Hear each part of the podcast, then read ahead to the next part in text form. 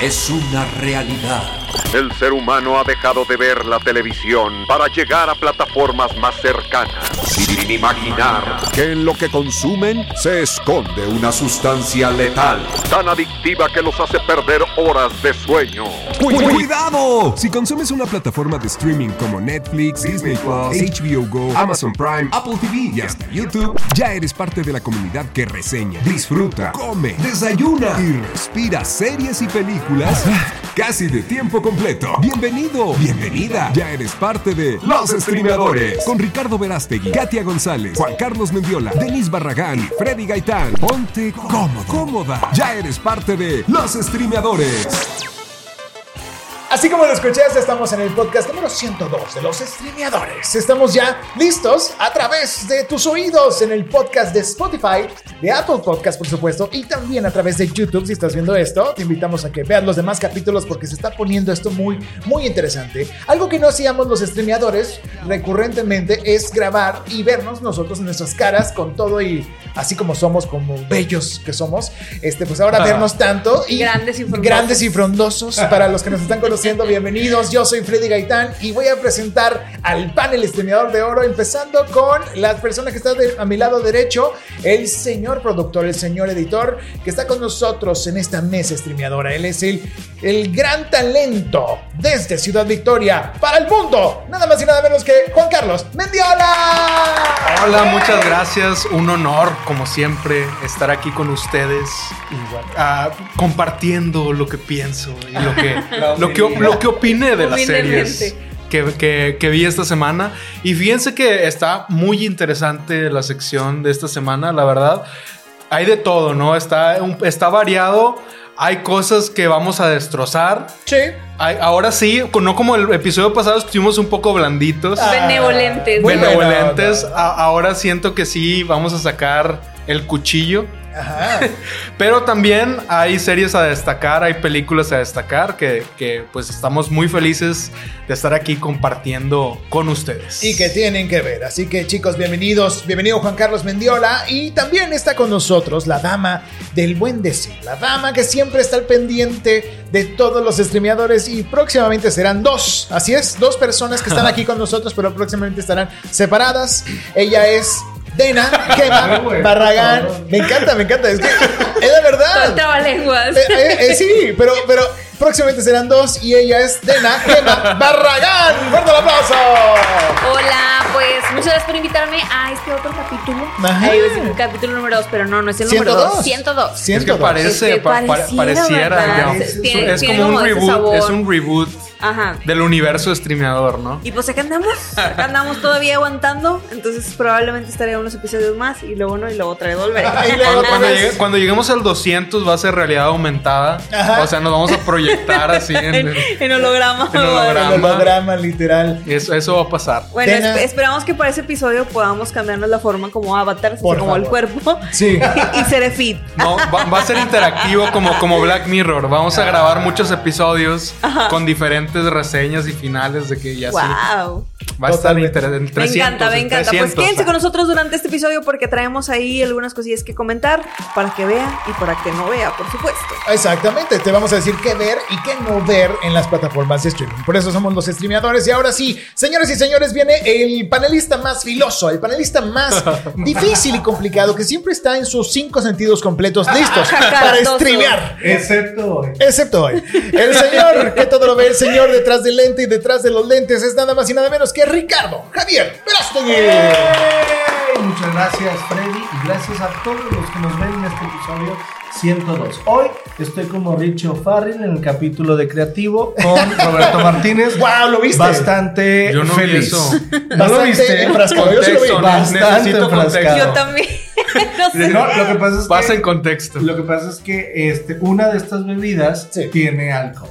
Y resulta Ah. que. No es la roja, ¿eh? Digo, esta es la que parece. Una pequeña Sí, broma. yo- yo pensaría que fue el Parico. broma de Juanse. Pero bueno, vamos a ver cómo nos va en este episodio 102 de Los Estudiadores. Exactamente. Qué buen capítulo ese. Roberto Martínez es un blogger regio para los que están. Digo, seguramente conocen Ya, ya antes. lo conocen. Pero Súper este, famoso. invito a Richie Farrell a dejarle referencia. Y Richie Farrell, pues disfrutó de más. Llegó esa- llegó muy borracho. al principio sí estaba muy padre, pero después ya le, ¿a qué le piqué? Le piqué 2X, 3X, no, menos 1X, ¿cómo es cuando va más lento todo? Está. Ya, ya, ya. ¿A poco sí? ¿A poco sí? Llegó mal, Literal. véanlo, véanlo. Está, es una joya de episodio. De Terminando este capítulo voy a ir a ver. Por a verlo. tienen que verlo. Y pues vamos a darle cabida, vamos a iniciar con las reseñas, chicos y chicas. Vamos a calificar lo mejor y lo peor que tienes que ver en las plataformas de streaming o bien en el cine. Así que vamos a empezar con cine. En esta ocasión, y algo que también puedes disfrutar en Disney Plus es nada más y nada menos que. Oye, por solo 360 pesitos. Oye, Ni el si la DVD, ni el DVD te pues cuesta así. todo lo que te cuesta el combo familiar, Sí. pues mejor ve al cine. Claro, ¿no? totalmente. Con cuidado. Con todas las precauciones, pero puedes ver ya en el cine y en Disney Plus. Cruella. De Disney Plus. De Disney. de Disney. Y van a poner la canchita, la de Cruella, de... Es Al final sale. Al final sale. Al final Ah, sale. ¿Sí sí la sale. viste o no? Se No, los no, juro que increíble. se los juro que la quería ver, pero lo de 360 fue dije, no, mejor no. Así que quitaron las ganas. así que ordené No, un pastel. puedes- es que- Navidad. es que- puedes ir al de tu Sí, la, la verdad. sí, es que en el cine Por 20 renta muchísimo. Con cacahuatitos y unas 20 pesos. papitas. Pero fíjate mi dilema embarazada es A ver. ¿rento Cruella o pido algo por Uber Eats? No, claro. Pues ya no Uber Eats. Obviamente pides algo por Pides algo. Por cierto, Uber Eats. Aquí podemos estar comiendo lo que usted. Imagínate que la gente Sí. nos diga, no Todos coman. Ya no, ya no, ya Ya no, hablen. ya no hablen. Ya no hablen de, de streaming. seríamos, seríamos más famosos en Twitch. Hay, hay unas plataformas donde la gente está comiendo cosas vivas, animales. Ay, está, está, está Fíjense buenísimo. que cuando fui a Corea me dieron unos tacos y estaban vivos y fue como Ah, Tacos vivos. ¿Cómo? ¿Cómo yo, ¿Qué es esto? Eran como, no sé, pulpo, gusanos, no sé qué fregados. No, no, no paso. No lo recomiendas. Y luego, es de mala educación. Bueno, no- no recomiendan No eso. Y yo, lo siento, soy bien mal educada. No recomiendan No. esto, pero recomiendan Cruella. Eso, Sí. totalmente. Sí, Perdón, señoras y señores. Totalmente, Regresando al tema. Cruella de Vil, la villana restablecida y que en la que obtuvimos nuevamente fe de estos personajes, porque ya habíamos visto un villano No, de Disney y de llevado Disney, a la pantalla. Y de los live actions. Y de de live Disney. actions, como Maléfica. Maléfica ya la hemos visto anteriormente con Angelina Jolie y fue un bodrio asqueroso que no lo recomiendo. No, no, sí está buena. Esta, Pero, mala, lo que les no, a ver, mucha gente sí, Sí le gusta, fascinó. sí le gustó Maléfica Sí. y sí le gusta la, la actuación de Angelina Sí, a mí me gustó. como Maléfica, pero llega Emma Stone y de pronto todos dudamos cuando vimos Sí, el la trailer. verdad, sí. Y dijimos, dije, "Ay, ¿qué está híjole, pasando? Sí, yo también híjole, dudé. no sé, creo que Glenn Close pues era Era Glenn Close. Cruella, era. Cruella. Y de pronto llega la película, nos sentamos con tú con tu combo palomitas Con mi elote. ajá, y de pronto Que metí de, de afuera del cine. con tu mi de torta de chorizo jamón, con huevo. ajá. Y entonces inicia la película y bueno, vemos a Cruella primero de niña. De niña. La primera parte de la película es Cruella de niña, que se parece a la, a la niña de- que sale en los videos de Sia. de- Sí, de Sia. igualita. ¿No? Con el Así peinado así. pelo Ah, ya, Ajá, sí. bicolor. bicolor como Mónica Naranjo. Y desde ahí quieren sembrar- sembrarnos la idea de que una villana psicótica hay que entenderla y, y enternecernos con Desde ella, su ¿no? pasado, desde, su, pasado, origen. Desde su origen. Entonces vemos obviamente toda la historia de ella de niña. No sé si puedo contar su trágico Inicio. algo sucede una pérdida.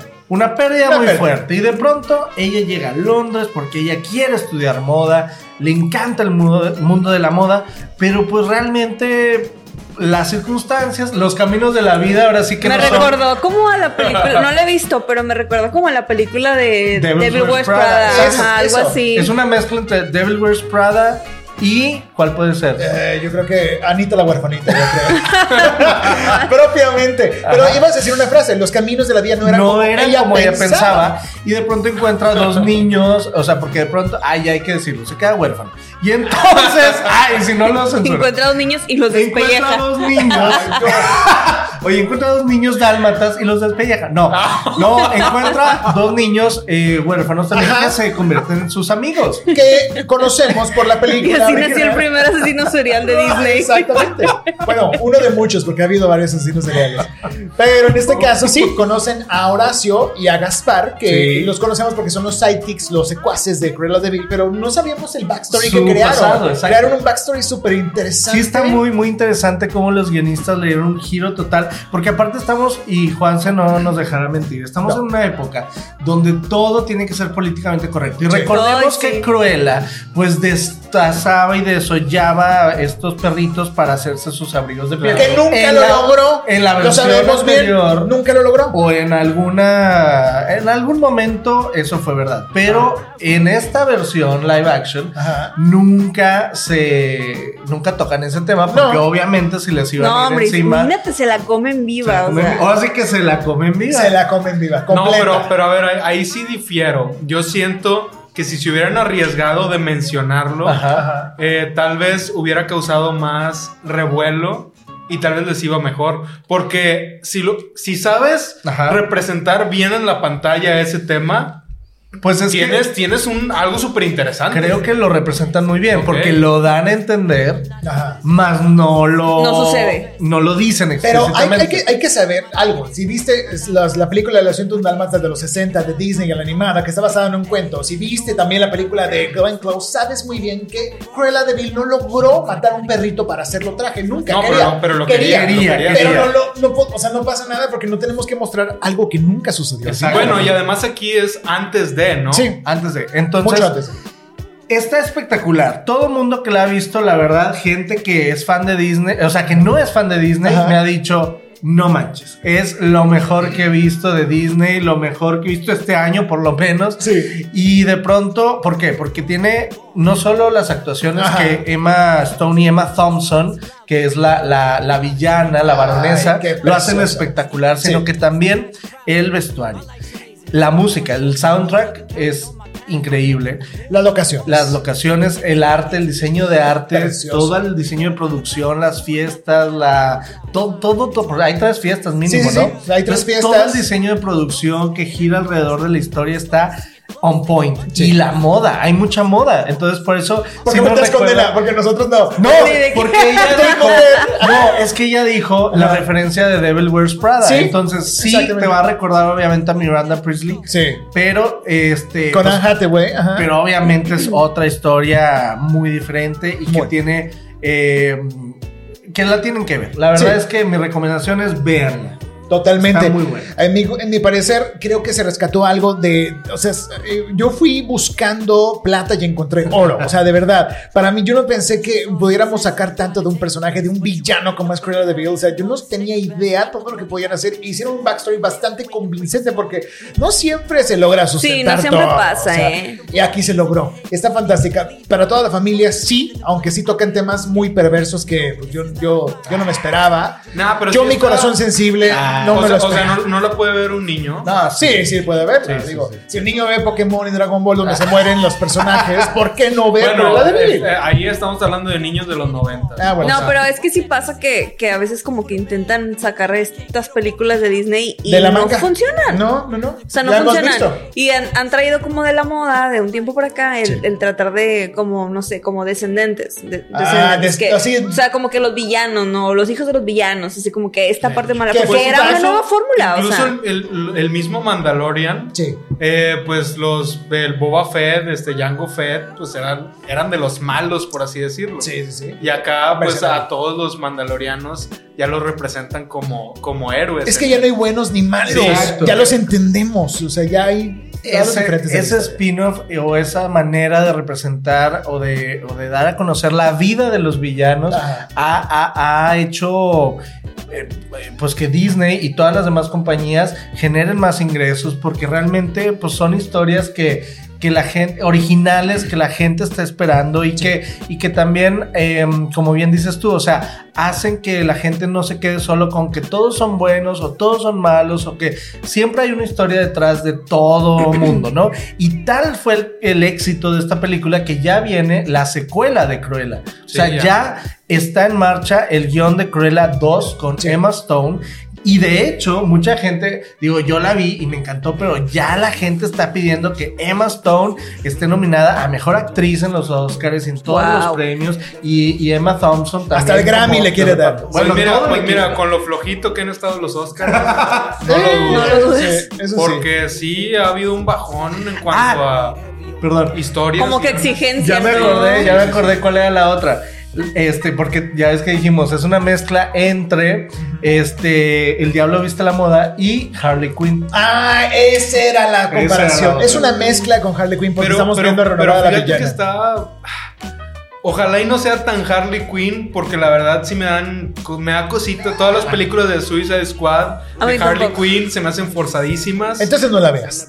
No, No, no, no, a gustar. A mí No. Harley Quinn tampoco me gustó. Sí, o sea, yo me refiero muy, o sea, a si nos vamos al universo cinematográfico del personaje de Harley Quinn interpretado por Margot Robbie, Ajá. a mí no me gusta. A mí se me hace muy metido la fuerza de que queremos meter un personaje femenino. o como sea, que la así, queremos ¿no? hacer heroína a Sí, sí, sí. Y está tan como por así decirlo. Con calzador. Sí, exacto. Y, y se siente forzado. Entonces, espero, yo no he visto Cruella, que no sea tan Harley Quinn. O sea, tan. que, lo- que, la, que tenga un mejor tratamiento, que no sea así porque sí.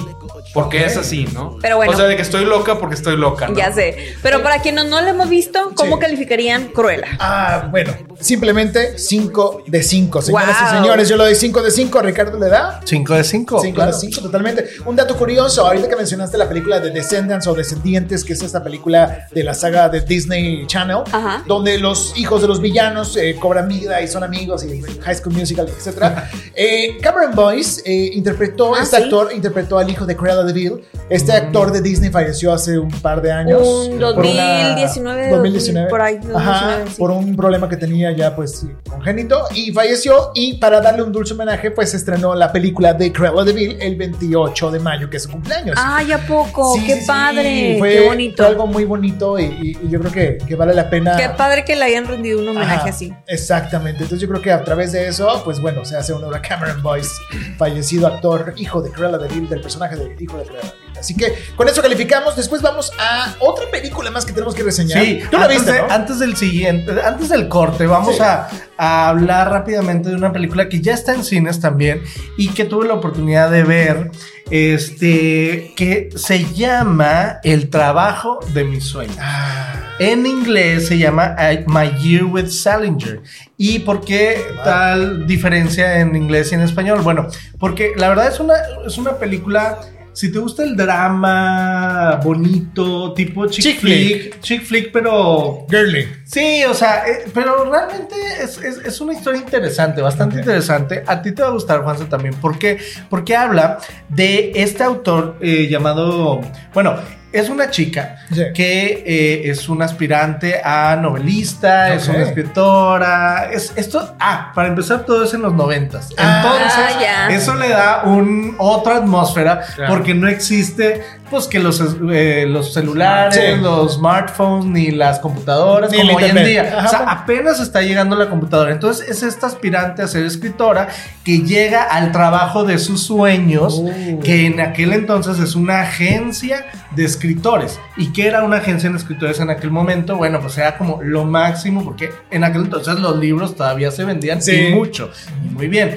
Y había escritores, grandes escritores del siglo XX que vivían todavía.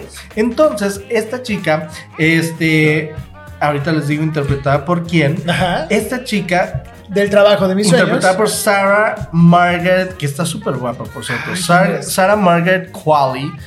Chequenla, búsquenla. Ella lo hace muy bien.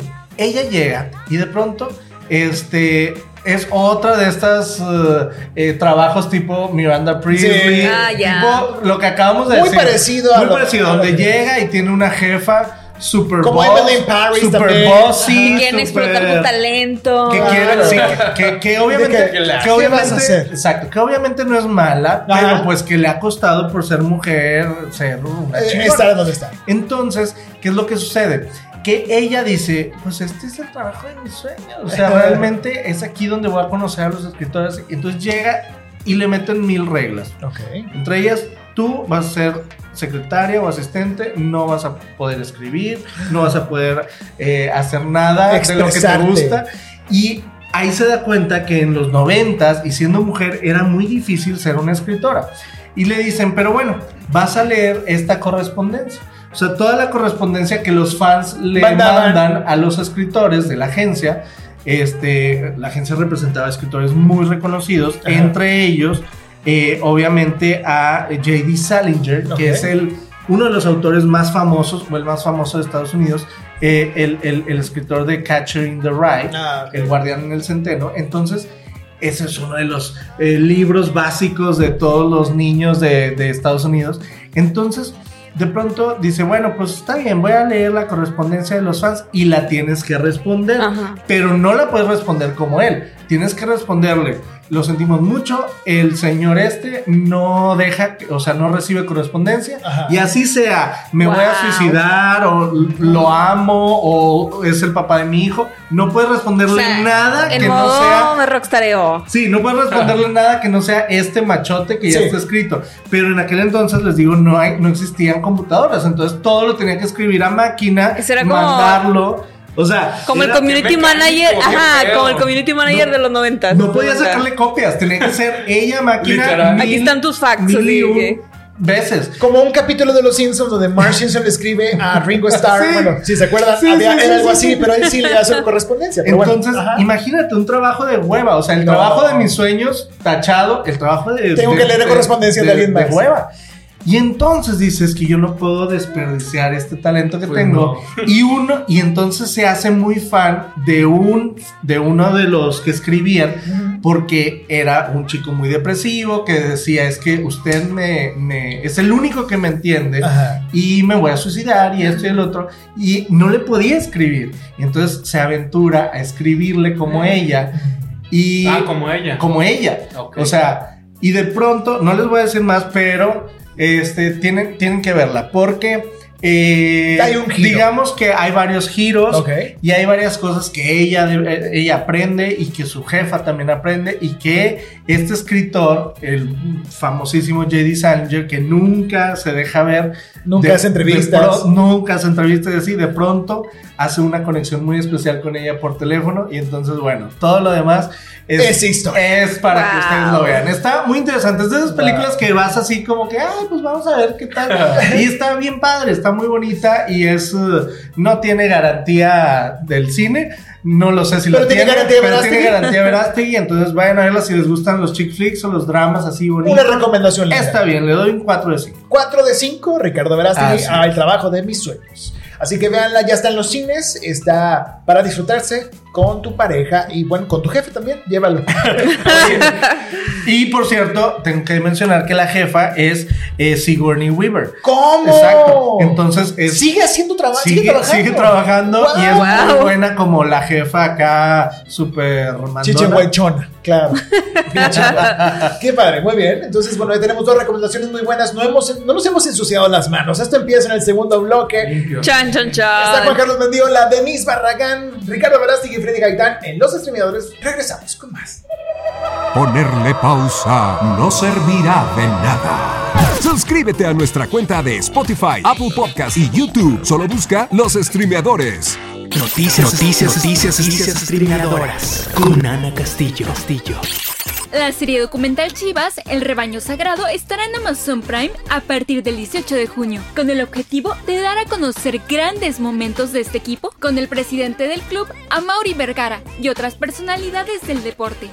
Marvel estrenó el nuevo tráiler de la película Viuda Negra, la cual se lanzará el 9 de julio en cines y Disney Plus, con Scarlett Johansson. Disney dio a conocer que está preparando la secuela de la exitosa película protagonizada por Emma Stone, quien interpreta a la malvada de 101 Dálmatas en este filme. Sígueme en Instagram como soyana.castillo y descubre nuevas noticias con los streameadores. De nada servirá huir. Ah, regresamos para reseñar más en Los Streameadores. Y regresamos a Los Streameadores, el capítulo número 102. 102 de los streamadores, así como hay segundas partes. Ah, vamos a hablar precisamente en este bloque de segundas partes buenas y otras no tan buenas. Empezamos primero por lo más, eh, yo creo que lo más comercial en, dentro del mundo de Netflix, en este caso, que ha sido esta serie tan reconocida ya en su segunda temporada de Dead, Love and Robots, que en español sería Muerte. Muerte, amor y robots. Oye, el musical. Creo que no tiene traducción. No tiene traducción, no tiene traducción, pero bueno, después de dos años, después de dos años de espera regresa esta maravillosa antología de David Fincher, ¿no? Sí. Y Tim Miller. Y, pero a ver, la pregunta, la pregunta es, ¿valió la pena? ¿Valió la, pena? ¿O no? Hijo de Es- su. Miren, esperábamos algo miren, así. Yo cuando vi la temporada, vamos a un flashback, ¿no? A ver.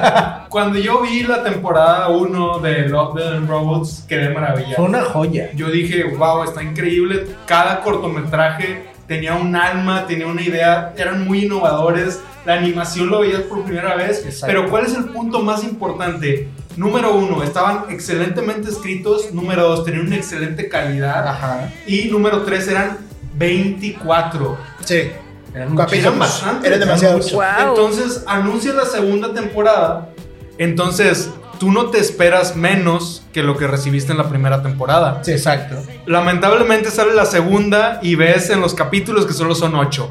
Y tú dices, híjole, a ver, empezamos mal, pero supongo que si son ocho, Han de estar van bien padres, algo ajá. sublime, algo, Algo increíble, mágico, algo claro. impactante. Sí. Y los ves y Eh. no están malos, son buenos cortometrajes. O sea, tampoco es que estén horribles, de hecho, están muy creativos, siguen teniendo una animación muy buena, pero se sienten muchos, se sienten como fragmentitos de... Como que iba a De algo continuar, más, de algo más, pero lo exacto. corté porque se me acabó el tiempo. Ándale, como que no le llegan a lo... Y tampoco le llegan a la calidad de los primeros 24, entonces tú dices, a ver, son, aparte de que son menos... Aparte tienen menos calidad que los primeros, entonces te decepcionas. Yo tengo una Aunque duda. sea una muy buena serie, le pasó algo an- antes de resolver la duda. Ajá. Le pasó mucho lo que le pasó a Black Mirror. Ah, Sí, ya. Eh, y de hecho es un perfecto Sí, ejemplo porque sí. le pasó algo, yo creo que es algo igual a lo Uy, que era pasó a buenísima Porque se fue enfriando, ¿no? Sí, sí, que empiezan con, con todas las ganas, con toda la creatividad, Sí. escribiendo guiones redonditos, este, dando historias cortitas, pero creíbles, pero bien estructuradas, que te llenan, ¿no? Como casi lo mismo que me pasa a mí cuando empiezo el gimnasio, ¿no? Empiezas con Más o todas las menos, que ganas. empiezas con todas las ganas y luego te vas desinflando.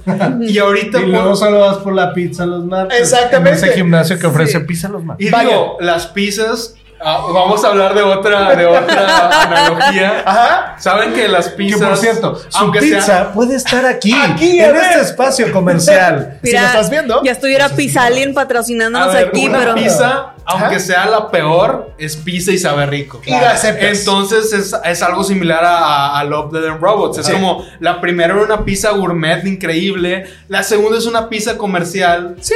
pero No sigue estando feo. rica, te la comes, pero aún así no le llega a lo que probaste en la primera temporada. Exacto. Entonces siento que aquí se queda corto. Aún así le recomendaría que lo vieran si hay algunos cortos que Vale, Vale que la valen pena. la pena, que están Claro. muy buenos, pero por ejemplo, yo me acuerdo mucho, aún dos años después, siguen en mi cabeza presentes cortometrajes de la primera temporada. ¿Se acuerdan de ese de la ciudad oculta en la nevera? Sí, está fantástico. Está- estaban increíbles. El de la leche, que, o era la gelatina que domina el mundo, Sí, ¿cómo era? era una especie de yogurt que estaba, que era yogurt. Wow. Ideas súper creativas. Muy buenas. Y guiones muy padres, hechos muy padres, muy chistosos. Que ahora no lo vimos. Obviamente también hay calidad, tiene, tiene sus cosas buenas esta segunda temporada. La animación sigue estando Sí. muy creativa, sigue estando excelente. Pero sí está un, un escalón abajo y para todos los años que nos estuvieron esperando, Sí. te quedas con una decepción. Te quedas con una decepción. Tal vez si hubiera salido seis meses después, no pasa nada. Pero como fue tanta la espera, Sí. a, a lo mejor sí, sí, sí te Aquí- quedas. Aquí viene mi duda. Resolvamos la duda de Por ejemplo, o sea, yo solamente vi unos capítulos de la primera temporada, no todas, pero sí algunos cortos. También hubo unos que me gustaron mucho.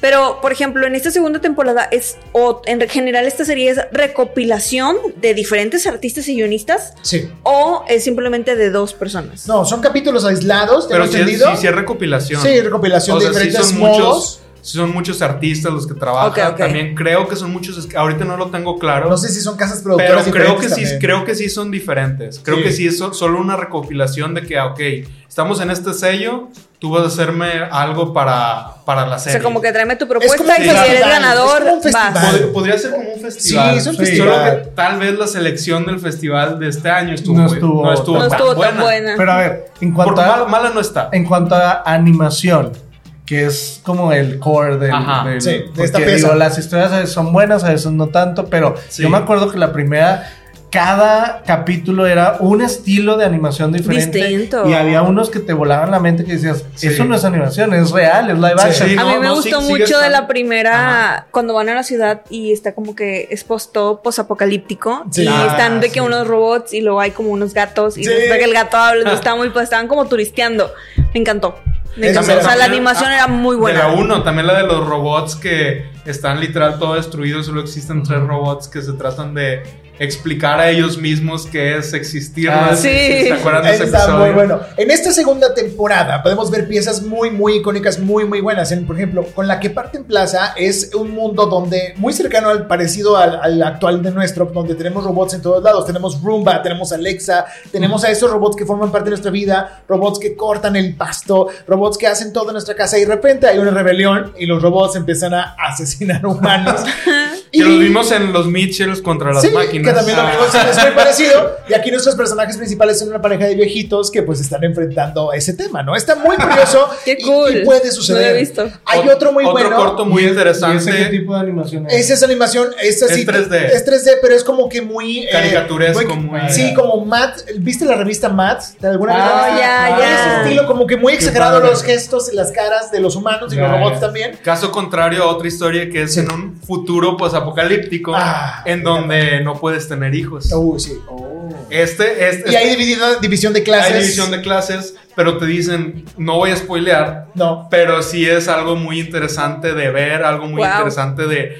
Creo que ese corto es tal vez lo que más me gustó de, De esa temporada. de, de Love, Dead and Robots. Me faltan todavía dos cortos más, entonces hay que darle chance. ¿Qué tal si estos dos cortos son sublimes? Muy bien. Pero por lo pronto se quedó abajito. Aún así no es mala serie. No. Aún así lo pueden ver y, y les, Y va, y les va a gustar. sí. Si no vieron la primera temporada, les va a gustar. Si vieron la primera temporada, les va a gustar, pero se van a decepcionar un poquito. Totalmente. Entonces le voy a dar un, un 3.8 de 5. 3.8 Va, de me 5. parece razonable. I Love Death and Robots. Yo considero que eh, puede ser. Esta serie es como.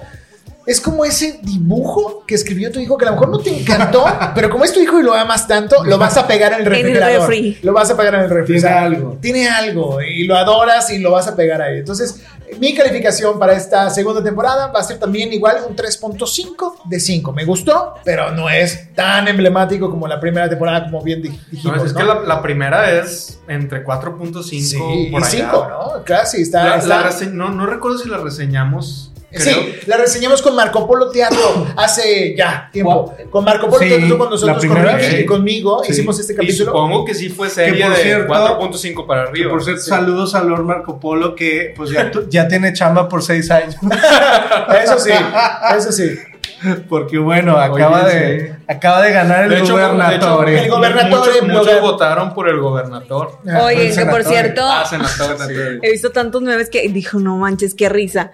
Pero para toda la gente que fue a la macro y ustedes que no fueron, como quiera, cuídense, usen su cubrebocas, háganse la prueba, porque estaba a reventar que, Dios de mi vida, se parece que no hay pandemia. ¿eh? La pregunta es, si ahora el gobernador hizo esa reunión de 50 mil personas, ¿ya se pueden reactivar los conciertos al aire libre? Yo Es- creo que sí, ¿no? Eso yo creo que es algo que tenemos que evaluar. Chicos, vamos a otra segunda parte que no es tan buena tampoco, pero a- yo sí le disfruté porque me gusta el contenido basura, ah, claramente. Y aquí, aquí, aquí ya, desde que, Freddy dijo esto, se Sí. va a armar una revolución ahorita. Señoras Una señores, rebambaramba. Estamos hablando de El viaje con los Derbez, segunda temporada. En Amazon Prime Video Ya. lo puedes disfrutar. Ya está casi completa la temporada porque fueron saltando primero cuatro capítulos y ahorita Ajá. hay tres más. Entonces cada, cada semana agregan uno o dos más. Entonces, Ah, todavía no acaba. Todavía no, No, acaba. todavía no acaba y hay unos capítulos gratis en YouTube también para que Exacto. lo chequen. Para que lo chequen. Esto es eh, un viaje con los Derbez. De viaje con los De Derbez. viaje con los Derbez, exactamente. Y en esta temporada, al principio por lo menos, quien no aparece porque tenía coronavirus es nada más y nada menos que Badir Derbez. Y le caló mucho a Eugenio. Sí, sí, porque sabe que Badir, pues obviamente es el, el hijo galancín. El Levanta. hijo. Digo, José Eduardo es como Sí, el cómico, ¿no? sí. Y luego Aislinn es como la neurótica, la que todo el tiempo está detrás del bebé y de esto y lo otro. Y, y obviamente, pues sabe que su esposa es, es como el contrapeso porque él también es muy neurótico. Exactamente. Y Badir, pues es como el, ah, pues es el guapo, pero el fiestero, pero. Y de pronto que le da COVID y no puede ir. De hecho, lo plasman eso en algunos Lo- capítulos, porque tienen llamadas con él, videollamadas, y dicen, no, no va a poder ir. No las hacen de emoción muchas veces. Está estirado como si fuera una liga, como Sí. si fuera una, una malla mal puesta. ¿Por qué? Porque pues tienen que hacer capítulos largos. Como esas Exacto. mallas que, que no son de tu talla, Sí, pero te las metes y se te ve el calzón, ¿no? Como que tenían. Se ve que traes tenían- calzón de Hello Kitty así de fondo. Es un buen, muy visual tu ejemplo, pero sí. Sí, Oye, algo así. como que tenían planeado ya una temporada ya Sí. bastante pues bien hecha y de pronto sale esto y es bueno, pues ahora qué hacemos, no, pues mételo ahí en videollamada y mételo haciendo esto y expliquemos la razón. Es, y al, y al final es un conflicto que necesitas, como en cualquier reality Claro. show, que necesitas conflicto. ¿Vamos ¿no? a pausa o No, continuamos? sigamos con. Sí, ¿por qué?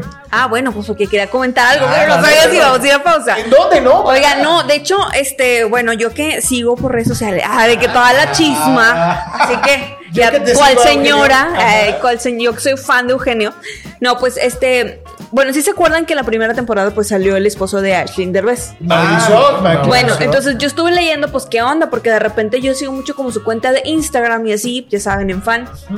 Y de repente, pues yo no veía que subía fotos como de la niña y cosas así, o como que, pues eres mamá, De ahora maternidad, y tú, pues tus redes sociales de fotos de tu hija y tú con tu hija y tus momentos bonitos, agradables, pues, hasta que tú hartas a la gente de ya, güey, tu niña, ya, ya, ¿no?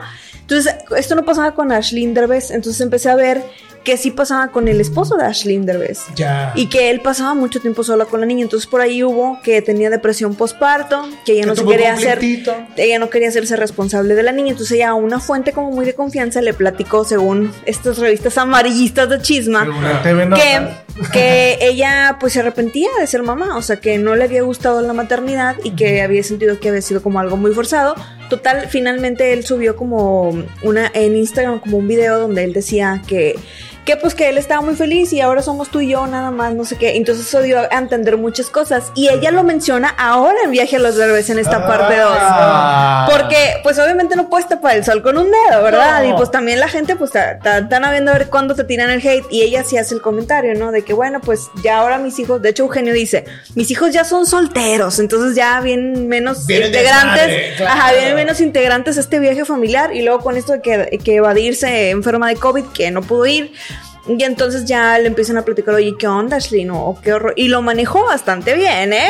Obviamente está muy bien guionizado, muy bien pensado. Claro. Hablaron del conflicto, hablaron de ese problema, de cómo pues tratar esta ruptura que tuvo con Mauricio Ogman, cómo tratar que ahora también no va a aparecer Kai, la niña de ellos dos en esta temporada. Y lo afrontan bastante bien y lo sostienen el balance del cast con un elemento muy importante y clave dentro de esta segunda temporada. ¿Quién es? Fiona, la perrita. Ah. La Bulldog, inglés, que forma parte de esta familia. Ay, chiquita, de bien gordita. Bien gordita. Y son gags buenos y son gags cómicos muy chistosos. Está, está divertida. ¿En general te gustó, Dana? Eh, no, se me hizo bastante aburrida. Y sabes qué? Siento que.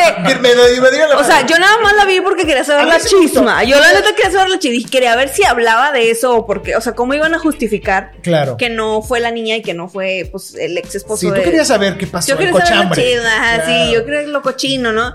Pero también me fijé que Roxana se convirtió en Federica Peluche. Sí. O sea, literal. Alexandra. Alexandra. Alexa- Alexandra, ya ando cambiando el nombre. Alexandra. Alexandra Alexandra. se convirtió en Federica Peluche, o sea, Sí. literal, tal cual. Porque todo, se podría resumir toda esta temporada en esto. De hecho, espérame, A ver, a la chisma dice Ajá. que eh, por ahí también Alessandra ¿Qué? y Eugenio están No. por Con algunos roces. No, ¿tú crees? san, san. Ay, ya me convertí en Pepillo original. Ah, ya sé, oye, te A digo, ver. ya vamos a hacer otro programa de. Pati. Moni Vidente. No, cállate. Oigan, pero bueno, eso es, eso es jugoso de escuchar. Y a Juan se le encanta todo este tema. La cara de A Juan José. se le encanta lo jugoso. fascinado. Oye, Fascinado con este tipo de contenido. pero en esta temporada hubo menos presupuesto, Sí. ¿no? Porque en la Claro. primera en la primera viajaron a Marruecos, Nepal, bla, bla, bla. ajá. Y en esta solo se fueron como al centro de Estados Unidos, ¿no? Sí. Ahí, Central Park. Sí. No. Se A fueron, se a- fueron a Yellowstone. Tennessee. Sí, sí, sí. A Realmente la. Digo, también por las restricciones de la pandemia, quiero no podían suponer volar. Ajá. pues decidieron hacerlo ahí. Y en- también estuvo muy bien justificado, ¿eh? Exacto. Por pandemia nos vamos a ir al bosquecito. Ay, pero estuvo, no te- o sea, estaba padre el hecho de armar cantones, tiendas de campaña, fogatas, que si Eugenio quiere ir a todos los eventos y quiere orquestar, pero le sale todo mal. Que si el baño era de pozo. Exactamente. Está chistosa. Si no gusta- llevaron a su hija, ¿verdad? A la chiquita. Ah, sí, sí, ahí Sí, está. sí, pero sí, sí. ahí te das Ahí cuenta. ahí está. ahí te das cuenta cuando la gente es nice. O Sí. sea, cuando lo- no, uno como mexicano que Sí, viaja en carretera, su- te bajas al baño y le el- corres ahí para ir donde nadie te ve, ahí vas, Claro. ¿no? O en la llanta, Ellos o qué sé yo. una letrina privada. Ajá, pero no tenían letrina, privado. pero se mira, espantaron porque pues estaba ahí el pozo. Pues es que va hasta el tope, casi creo, de su capacidad, ¿no? O sea, está, está muy visual, está, la verdad yo lo disfruté porque es, es para distraerse, es para desconectarte. Yo siento que si lo usas para eso, Mientras te cambian. mientras Ándale, te cambias- puede ser mientras te cambias. o sea, obviamente no la estás comparando con un cinema de autor, sino más bien estás pensando de que es algo ah, para ponerle a la tele mientras cocinas unas chilaquiles, ¿no? Oiga, pero en general, no sé si tuviste la 1, Juanse, o no, nada. Bueno, ¿has visto los, los cortos? Ni lo veré. Ni. Dios Bueno, me lo mande. en lo personal, No, no, no, a los que la han visto, en lo, que, No. en lo personal, yo no la he visto completa porque no la aguanto completa. O sea, Sí. solamente veo de que cachitos o. O para dormir, para Ajá, dormir. o la chisma. Y digo, no tengo nada en contra. A mí, No, me, yo a mí me tampoco. encantaba Eugenio Derbez. Yo recuerdo Bueno, que yo lo veía mucho. Ahí cuando- te va. Ahí te va porque no te va a gustar verla. Porque yo siento que Eugenio Derbez ya no puede ser natural. Sí. Ah, exacto. Todo el tiempo Bueno, habla actuado. Exacto, O sea, sí, todo sí, el sí. tiempo habla como si estuviera en un guion Oye, de... ¿qué estás haciendo? Sí, Eh, ese tonito. y no sé qué, o sea, y Muy marcado. O sea, no, no puede, o sea, yo creo que incluso hasta sus hijos ven más naturales. Pues yo, o sea, yo he escuchado a Eugenio Natural en el podcast de Mario Filio. Sí, y sí estaba natural. Pero, Estaba natural. pero no, profesional acá muy no. serio. Sí, sí, Acá no, acá como que, como que le prendes la cámara y él inmediatamente to- toma es que es este muy tono de serio. voz. De, Sí. manera natural es muy serio. Él es muy Entonces, introvertido también. Y tiene que, tiene, tiene que guionizarlo, tiene que dirigirlo, métele más escosón, más saborcito. Ludovico. Ahora también habría que preguntarle, por ejemplo, a mi papá. Yo te aseguro que si mi papá lo ve, se, se estaría. Tenemos en la línea al señor estaría Mendiola. carcajeándose de risa Sí, todo el yo tiempo. creo que sí. Entonces, sí Buenas tiene, tardes, señor Mendiola, ¿cómo está? Nos sí- puede sí decir- tiene mucho que ver, supongo, qué, qué público lo ve. Sí. Sí, yo creo que sí hace reír a los papás. Porque tal vez, está, tal vez es muy, muy comedia de televisión abierta. sí, no Por sé, Es esa. vez. Así que vamos a calificar en este momento un viaje con los Derbez. Yo le voy a dar su 3 de 5. 3 merecido, 3 de 5. Ah, yo le voy a dar un 2.5 de 5 porque 2.5 sí, de de plano. De plano. Andamos bajitos en Sí. este bloque. Me gustó más la 1 de lo que vi. Sí, pero totalmente. Estaba un poquito mejor armada. De lo Lo que vi, porque no la vi toda, pero. Hay que, hay que ver un viaje con los Derbez. Usted juzgue en su propia televisor, en su propia pantalla y díganos qué opinan a través de las redes sociales de los streameadores. ¿Sabes qué está más chido? ¿Qué? Ver los, eh, los, los videoblogs de los influencers que se van de viaje, güey. De Ah. Luisito Comunica. De Luisito Comunica, está más entretenido, te lo juro. Sí, Ala por el mundo. Sí, ajá. o los de los Ah, bueno, influencers que se vendieron a Partido Verde también. Está súper más entretenido. Eso Claro, bueno. entonces como que sí, el, la verdad. el- el de Facundo, El ¿no? de Estaba, Facundo. estaba entretenido. Está entretenido. Y entretenido también está esta producción que vamos a reseñar A ver, ahora. ¿Quién mató a Sara 2? Que es esta producción de Netflix que ya salió esta segunda temporada, que ya la puedes estar viendo para que te des una vuelta por allá. Y obviamente continúa con toda la trama Y la de drama, la 1 y de y todo el chisma. drama y toda la chisma, porque sí trae chisma Sí, trae así mucha para chisma, tirar para afuera. Y finalmente, en esta temporada 2, no se los voy a spoilear, pero sabemos quién mató a Sara. Ya por fin. Y sabemos. ¿Quién es Sara? Entonces ya, Vamos a empezar. ¿Quién entonces rayos ya, es Sara? ya nos despedimos de quién mató a Sara 3. Pues va a tener como una sí, continuación. Ah, sí. Porque está así como que. ¿Por qué mató a Sara? No, Se va a llamar. así de que no. O sea, cuando tú te esperabas que ya no podías inventarle más, resulta que salen con otra. Pero es, Entonces es dices, verídico, o sea, esto es un documental verídico. Ah, no, no, No, no. no, es una- Ah, ah, es una es ficción, novela. es ficción, novela. Es novela totalmente mexicana hecha Ah, serie en Netflix, así de que, ajá, pero Explícanos, para la Sí gente está- que no sabe, lo para la que no gente que sabe. no- nunca ha visto ¿Qué quién es? mató a Sara.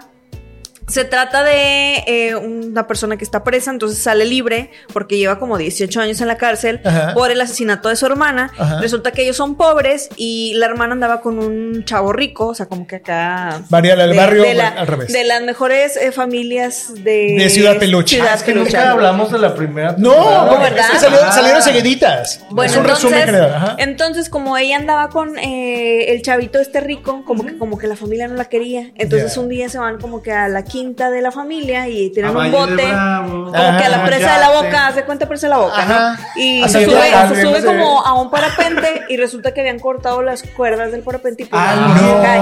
Pues resulta que estaba embarazada. Y resulta que no era el muchachito este, el Ah. hijo, el papá del bebé ese. Ah, o sea, Drama es, es drama eh, dentro del drama. drama, dentro del drama. Y drama. resulta Dramaception. que ellos son Sí. dueños, que la familia está rica, pues son dueños de un casino. Uh. Y resulta que hay trata de blancas. Y No, no, no, pero eso- No, no, no, o sea, ¿Qué está está cañón, pasando? ¿eh? Es todo una, una dra- un chisma, una, una chisma, una drama, porque eso ocurre cuando son chavitos. Ajá. Y la historia es cuando, o sea, digo, hay flashbacks. O sea, van desembarañando todo. todo. No, pero la- lo de trata de blancas ya existía desde ese entonces. Ah, claro. No pero a lo que voy es que lo metan en la cárcel Ajá. y cuando él sale, perdón, cuando él sale de la, La cárcel. pastilla, la pastilla. Ah, sí, sí.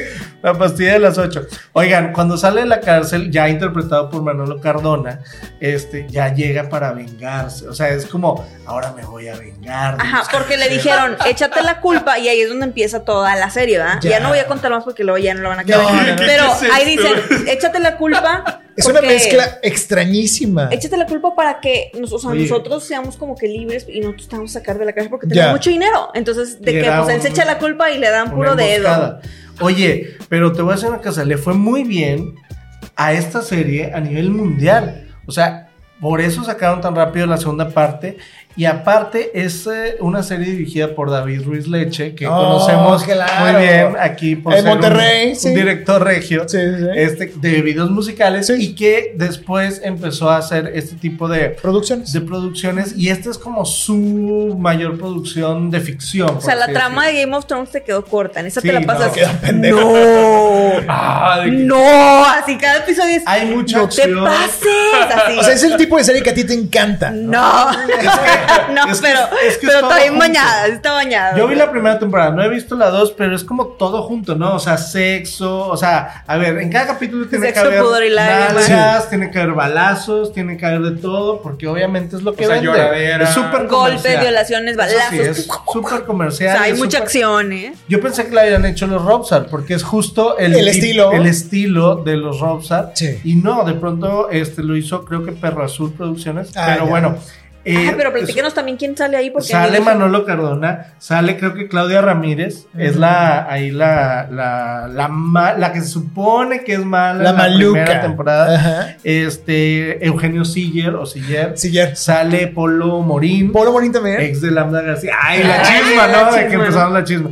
Sale Alejandro Nones, sale, sale mucha gente de novelas Sí. o de series o de, te- o de super series de Telemundo. Pero que los meten a esta, a esta de- producción más oscura, ¿no? Y Sí, los- y entonces hay, obviamente hay sexo, hay sexo gay, hay balas, hay balazos, hay muertes, hay Hay, renta de hay- vientres también. hay ¿eh? todo, No, todo, todo pasa. blancas, Todo, todo, está- todo está pasa, cañona, todo o sea, está pasa. narcotráfico. Todo. Narcotráfico, este, Casino. chantajes, trata blancas, asesinatos. Pero sí te picaste. cadáveres enterrados, No. o sea, te lo juro. Fantasmas, paranormal, o eso, eso ya no. Ya no me faltaba, Ya ¿verdad? no me faltaba Aliens. eso. E- ese toque le faltaba, o sea, pedofilia. no. Todo, hay todo, hay todo. Un Entonces, cóctel de emociones. Obviamente es pues de esas que te ganchan y, y- Sí. y dices, híjole, pues sí, o sea, me asusta, pero me gusta. O Ah. sea, como que sí quiero. Me O Quiero sea, está, está tan, tan, tan bañada que, Over the top. que Over the top. quiero ver más para saber con qué Sí, fregadera- o como diría, como diría mi abuelito Ya. que en paz descanse, con qué chingadera van a salir, o sea, Está interesante. está cañona, eso. está cañona. Hay cosas que nos mantienen así, al- así al borde del asiento para verlo. Por, por- por eso precisamente, que a ver en qué va a acabar esta chingadera. Entonces, ¿con qué calificas? ¿A quién Yo mató? la calificaría con un 3 de 5. O sea, es mala, pero no tan mala. O Es, sea, ma- es tan mala que es buena. que es, ándale, ajá. Es tan mala que. Sí, es tan buena, mala que es buena. O sea, no está tan, tan, no está o, tan o tal vez quiso ser así a propósito. Yo creo que buena. sí, yo creo que sí le quisieron hacer así. O sea, sí está como muy con, como que con esa fórmula de eh, como exagerarlo todo, ¿no? O sea, Todo, o sea, O sea, está como- bien sí, exagerado claro. todo, sí. Ay, ¿valdrá la pena verla? Pues usted tome en consideración la Pues, opinión streameadora. Si un día no tiene nada que hacer y está muy aburrido en su casa y quiere ver algo de trama, drama y, Y trama, sexo, trama de drama. puede verla. Vean quién mató a Sara. Ah, si le gustan las notas del metro. Sí, cosas también. pues, haz de cuenta que esta serie es para usted. Si ustedes son los que, los que escriben los encabezados de Ándale. de los balazos de, los periódicos. Ay, qué buenísimos. Esta semana vi uno, pero ya no me acuerdo cuál era. Clara no vio la luz o algo así. No sé qué. Algo pasó, pero bueno, véanlo, chicos y chicas. Vamos a un corte y regresamos con más a los streameadores. Ponerle pausa no servirá de nada. Suscríbete a nuestra cuenta de Spotify, Apple Podcast y YouTube. Solo busca los streameadores. Datos curiosos de tus series favoritas. Por Juan Carlos Mendiola. Cruella. El director Craig Gillespie declaró que nunca ha visto las películas de live action protagonizadas por Glenn Close. Esto para poder ofrecer algo totalmente original, libre de imitaciones. Love, Dead and Robots. A pesar de que continúa con un alto estándar de calidad, la segunda temporada obtuvo el episodio peor valorado de la serie. ¿Será el inicio del fin o un simple bache en el camino? A Quiet Place 2. La película se estrenó en marzo del 2020. Sin embargo, debido a la pandemia, Paramount retiró el filme de todas las salas para reestrenarla después. Un año y medio más tarde, por fin vemos el filme nuevamente en los cines. Estas fueron las curiosidades de tus series favoritas. Sígueme en Instagram como Juan C. Mendiola R para descubrir más contenido como este. De nada servirá huir. Ah, regresamos para reseñar más en los streameadores.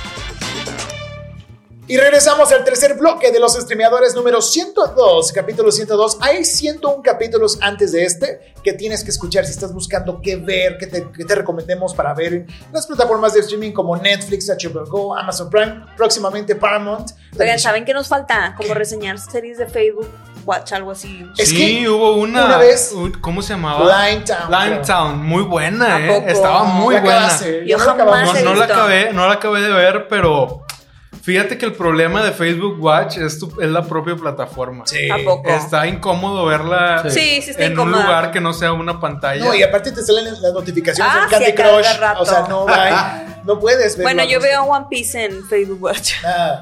Bueno, que, que bueno es One Piece, que, que, que de hecho hace poquito Es que algunos subieron, grupos la suben. subieron muchos episodios a Netflix. Sí, pero Sí. todavía no llega. Está como en el episodio como 100 está en Netflix. Y creo. si se preguntan dónde puedo ver One Piece Ajá.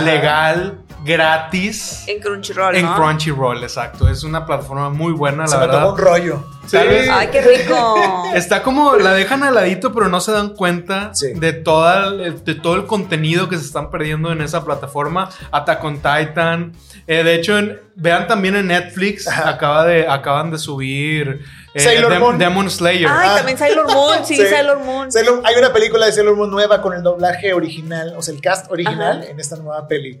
Pero tú viste Sailor Moon, ¿no? Entonces, Sí, ¿tú cuando viste estaba Sailor Moon? Tú no veías Sailor Moon, tú veías que era eh, Supercampeones. Supercampeones y Gundam y esas cosas.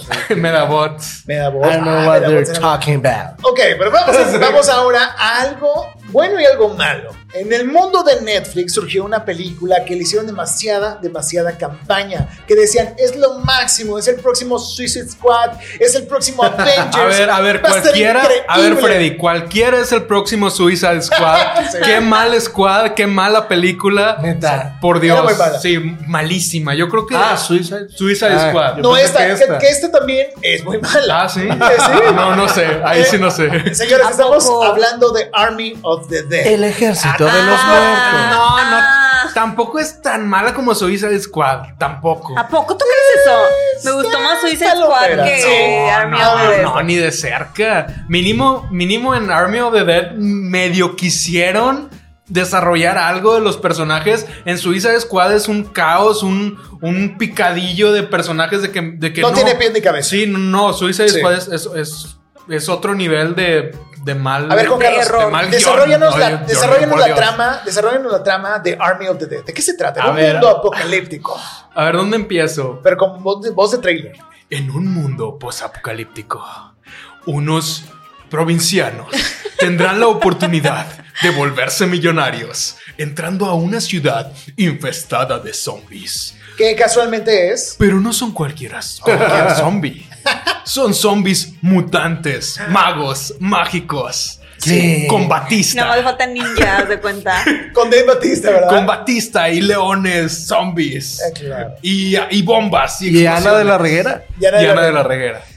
Porque Sí, todo que muy transcurre. bien, Ana de la Reguera. Felicidades, Ana. Si estás viendo esto, si llegas a ver, a ver esto, lo vamos a subir. Ay, a mí ella me encanta. Es muy linda y, y- y la quiero mucho. La quiero mucho. No puedo decir más porque quisiera sacarle. Yo el- quiero decir algo que sí, que sí, la verdad, sí tiene una de las.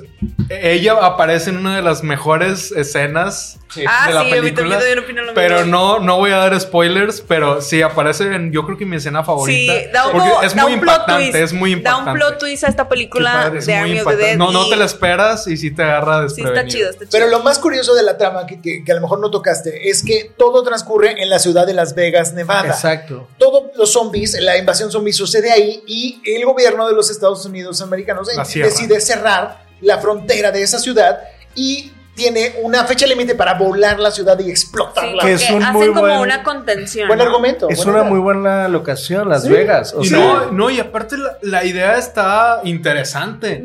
el pro- ¿Cuál es el problema entonces? O sea, si tienes un, un cast muy bueno, tienes una idea muy buena, tienes un presupuesto increíble, tienes un director muy bueno. Bien, al estilo de Michael Bay, El exacto. problema es que no saben qué quieren hacer, porque yo cuando vi la película no sabía si estaba viendo un drama, si me tenía que, si me tenía que tomar en serio lo que estaba viendo, o si era una comedia, o si era una sátira, entonces nu- nunca supe el tono no está correcto. no está Porque- bien establecido. Porque dicen que es un grupo de soldados que Sí. planean un atraco en un casino de Las Vegas. En medio de este apocalipsis zombie. Entonces todo se sentiría como tal vez Zombieland. Sí, Algo, tú, dirías, tú dirías, voy a ver algo así. Pero como... en Zombieland tenía muy bien definido que es Ajá, comedia. que es comedia. Yo lo que me esperaba de esta película era, era más comedia. Pero como lo sí, que yo también pensaría eso. ¿no? lo quisieron hacer un poco más sombrío. como pero un mismo- Resident Evil. Ándale, anda exactamente. Sí, más como o menos. Underworld. Ajá, pero con, Sí. con sus personajes chistosos. Ajá, pero que realmente no te daban risa. O sea, Eh, Ajá, es como un Resident Evil, pero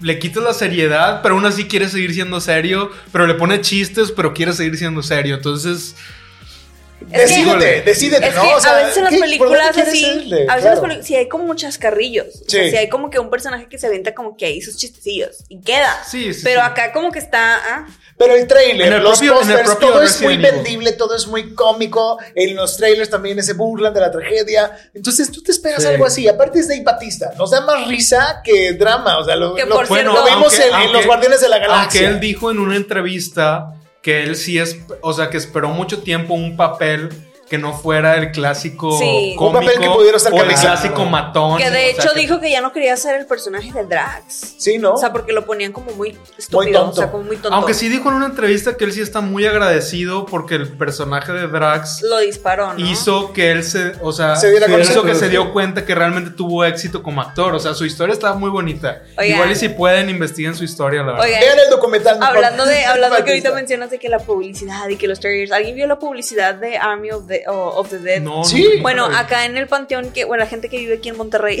¿cómo se llamaba la calle? Mi amor, eh, bueno, hay un panteón Ajá. que está acá en el centro de Monterrey y literal en el panteón hay un panorámico, ¿cómo se llama esa calle? Riz Cortines. cortines y literal en el panteón, en el panorámico está Army of the Dead. No te pases. Eso juro, y le he querido tomar una foto porque todavía no lo quitan, no, es que ya no he pasado. Y dije, esto lo tengo que compartir. Está muy buena la estrategia. Pues no sé si fue se me hizo un poco falta de respeto. panteones. Se me hizo un poquito falta de respeto. Digo, yo no soy tan enganchada, pero pues hay gente que se puede ofender. se puede ofender y es muy Como sensible, ahorita todo el claro. mundo y es bien delicado, pues ya Sí. no saben, ¿no? Ya no sabes. Pero bueno, vean esta película. La verdad, sí sorprende. Sí está padre la premisa. Pero también yo siento que es para mientras te cambias. Mientras estás Sí, en, en un vuelo, en un avión. Si estás en, en- en un camión 12 horas. Es metido, dominguera, es dominguera. Canal 5. Sí, Ok. la describiste perfecto. Ahora, tiene, Sí. está, está clasificada como R, o sea, es mucha sí, violencia, sí, está muy gore. sí, Sí, está gore. Sí, es go- Ok. gore. Hay, hay una atracción bien padre que es un tigre zombie. El tigre de, creo que es el tigre de los magos estos de Las Vegas, que no me acuerdo cómo Sí, se llaman. Roy Moy. Ándale, esos. Este, es como que ese tigre está embrujado, es un zombie. Ah, está está muy bueno, está muy embrujado. cagado. Está muy bueno. Sí Ahora, está- ahora. Es, es algo así, es, es pasajero lo Ya, que iba a decir, es, es algo. Ahora, Ajá. ahora, lo, lo realmente malo de, de Army of the Dead es su final y el destino de todos los protagonistas. Oh. La verdad, yo sí me quedé como.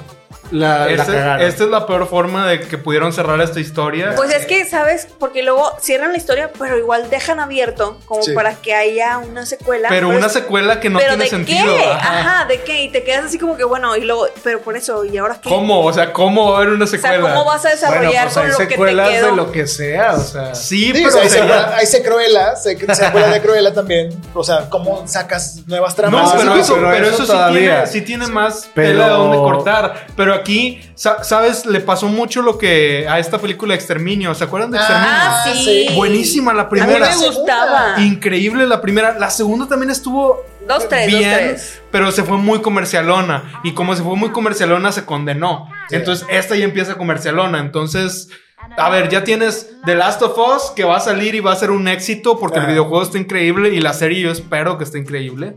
Tienes Resident Evil, tienes Exterminio, tienes Zombieland, tienes The Walking Dead. Hay demasiada competencia en este género de los zombies. Entonces, siento que la propuesta de valor que, te- que, que podían agregar al género ya se la gastaron. Sí. Entonces, no puedes hacer una.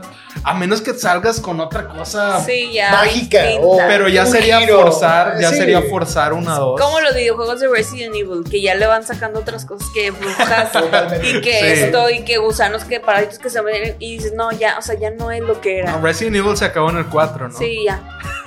ya, ya, después todo lo que salió después ya es como que, eh. Qué horrible. Pero ahora sí hablemos de algo bueno, algo como un buen vino. No la vamos a calificar. queso. Ese sí, ¿qué, qué, cómo La la calificamos? Yo voy a calificar con 3.5 de 5. Army of the Dead. Sí, Yo no, también, No, como 3 de tres. 5. Destrúyela. 3 de 5. Es- Ok, Tres ahora sí cinco. nos fuimos a ensuciar las manos bien cabrón en este capítulo, de verdad. Pero sí, Nah, te recomendamos. fuimos, fuimos buenos. Sí. Fueron- no, le dimos a, no, no le dimos a nadie menos de la mitad. No, eso sí, eso es cierto. Así que véanlo ustedes si están aburridos y no hay nada más. Army of the Dead es la opción. Sí, digo, de repente sí te entretiene. Sí. Entonces, Si la ves en Canal 5, Bing Watching ahí que te sale, pues sí, la en, en Canal 5 sí lo verías. Sí la verías. sí, sí. Ahora vamos a otra producción que justamente estrena. Que sí, que sí promete. Ah, qué promete. producción. Que aquí producción. yo ver, muero de ganas de verla, cuéntenme pero no la he visto. Porque aparte corona a John Krasinski Qué como el director que Sí. nadie creía que fuera. Sí, qué bárbaro. Que yo estoy, yo me quedé impresionado de que Jim, ahí está, ahí sí pueden ver a Jim, está, Jim está por de ahí. The Office. Ahí Ah. está, creo que no lo, no lo alcanza. No, pues sí, agárralo, agárralo, agárralo, agárralo. Ahí, mira. Se la pasa, pasa la Bueno, pasa. aquí está nuestro personaje. querido John Krasinski, mírenlo. Aquí está. Aquí está. Pero bueno, Que es Jim en, en- dentro de la serie de The Office. di- dirige, dirige a Quiet Place. A Ah. Quiet Place, una excelente película, la 1. No sé si ya la vieron ustedes. Claro. No, no la he visto. Está en Netflix, sí no nada. Es la que está en Netflix. es la que está en Netflix, está increíble. Y uno dice, ok, de hecho el mismo John Krasinski decía, es que la, la verdad como que no estoy seguro de sacar la 2 porque no sé si le puedo dar una continuación decente. Sí. Bueno, al final lo convencieron y qué trabajo hizo, Wow. qué bárbaro. ¿Cómo puedes mantener un estándar de calidad tan alto en la secuela? Muy pocas Hablando películas. de secuelas, esta sí vale la pena. Sí, Sí. muy pocas secuelas pueden mantenerse en el nivel o superar la 1. Sí. Esta serie, o sea, Solamente Shrek 2, yo creo. Shrek, Shrek- Shrek 2 es muy buena. A mí me sí, gusta Shrek mucho. muy buena. O sea, no, esto no es broma. también. Shrek No, 2 está es, increíble. Es, es culto. Ajá. Este, A Quiet Place 2 se está al nivel o la supera, ¿eh? Sí. No, no está más abajo. Definitivamente no está más abajo que la 1. Es, es una película con un ritmo increíble. Una, Una película trama. con actuaciones muy buenas, con un guion excelente, con un cierre de historia muy bueno. Todo lo que hacen los personajes Ay, está, justificado todo lo que hacen los personajes. No hay nada que se saquen de la manga o de que de repente hay, hay zombies que salen debajo de la tierra. No. O sea, esta película sigue perfectamente las reglas que estableció su universo desde la 1. Ok. Para Ah, los que ya. no la vieron, pues, Generalmente, explícanos el universo de A Quiet Place. Nomás pues es un mundo en donde hay una invasión de monstruos. Es post-apocalíptico también. que, bueno, que- ya que pasó. básicamente eh, no, son ciegos, pero Ajá. escuchan todo. Entonces no puedes hacer ningún sonido porque te matan. Así O de simple. No puedo una- hacer esto. No, No, no, te matan. nada. Te matan. Audición hipersensible que hace que.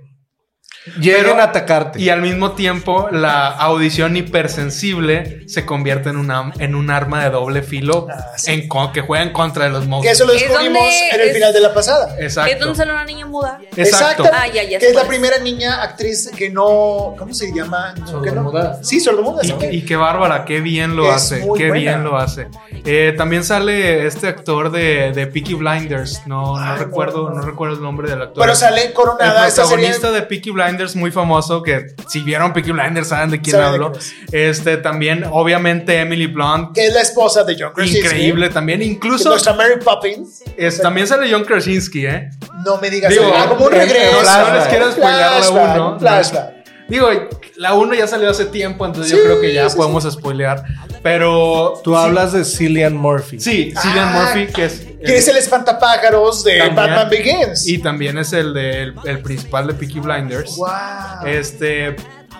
Y la verdad, esta película todo lo hace muy bien. Ya la No, vi. no hay. ya no ya no te diste Sí, cuenta que sí la viste. Ya Sí, habíamos sí, hablado de la- ella. Estuvo, estuvo ¿Ya la Denise como una hora desde que estábamos planeando, ¿sí? planeando la programación. Así de que en el celular. Ah, Ya la vi. sí, ya la ¿Y te gustó cuando la viste? la vi, sí, sí me gustó. Sí, está buena. Sí, La, ya. la 2, la verdad, se mantiene en un nivel altísimo. Yo estoy impresionado con, Con lo que hizo. con la Acaban de venir todos los recuerdos así, ¡pum! con la capacidad de dirección de, de, de John Krasinski. La verdad, mis respetos para nuestro querido Jim. Perdón, Wow. son las Este, no sale Jenna Sí. Fisher, pero, Ah, Pam. pero pues no Pam- podemos, no podemos pedir más. Pam Beasley. Pero la verdad, hacen una mancuerna increíble. Él y su esposa, Emily Blunt. Sí. Él como director, increíble. eh, Ella como protagonista. Te estás riendo porque no puedes creer que no sabías de qué estábamos hablando, pero sí sabías de lo que Sí, estábamos eso. hablando. ¿Qué pido? esto es algo nuevo. A mí se me nunca, hace que- nunca que- había El experimentado. agua. A mí se me hace que me cambiaron el alcohol de Ricardo a mi agua. Al menos no dijiste presidenta Cabala. Es otra cosa. Sí, sí, sí. Pero bueno, Kabbalah. continuamos. Continuando. Bajo estándares de los streameadores, es un 5 de 5. Wow. Representa nuestra opinión en este momento porque no la hemos visto. Yo voy a llegar viéndola, vas a ver. No, pero está, Está en en los cine. cines. Sale Está hoy, sale hoy, cines. hoy, hoy 9 de junio. Ujú. Sí, ¿verdad? Hoy, hoy grabamos esto Hoy 9 de junio. Si estás viendo, en ya Monterrey. está en cines después de esto que ya Voy a llegar viendo. viéndola en Cuevana, ¿no? Sí. ¿cierto? Digan no a la piratería. No, la piratería, por favor. Tienen que ver 5 de 5 entonces, ¿verdad? Cinco de cinco, ya quiero totalmente. escucharla y les daremos alguna re- eh, pre- re-reseña posteriormente para decirles qué tal nos fue, con qué nos pareció. Y a lo mejor la hija de Dena pues va a comentarnos también qué le pareció. También, a ver qué le pareció. Ya nos va a decir. Así que, chicos, con eso estamos terminando este episodio número 102 de Los Streameadores. Gracias a toda la gente que siempre hace esto posible. Gracias, Joe Mercado, por sentirnos las cámaras. Juan Carlos Mendiola, que está en la edición también, por supuesto. Ana, Car- Ana Castillo, por supuesto. Y iba a decir Ana Carrizo. Ana Castillo, hasta Panamá. Jero. Jero, por supuesto. Jefe Grecia. de piso. Ah, jefe de piso, que está pendiente. Jefe de vestuario. Redes sociales y despedida de cada uno. Juan Carlos Mendiola, tus redes sociales para seguirte. Claro que sí, a mí me siguen en Twitter como Juan C. Mendiola y en Instagram como juanc.mendiola. Muy interesante. Síganlo para ver más información, más reseñas, recomendaciones musicales y muchas cosas más. Denis Barragán, ¿cómo te seguimos? Me puedes encontrar en Instagram como Dena-Barragán y en Facebook como Denise.barragán y en Twitter como Denise.barragán2. Eso. ¿Y Ricardo Verasti? A mí me pueden seguir como arroba rverastegui en todas las plataformas sociales. Todas las plataformas, plataformas sociales, R. Verasti. A mí como arroba Freddy Gaitán, arroba los streameadores, arroba streameadores en Twitter y los streameadores en Facebook y en TikTok. Así que síganos para que estén enterados de todo el contenido de lo que estamos subiendo para todos ustedes. Con esto nos despedimos de un episodio más de Los Streameadores. Hasta la próxima.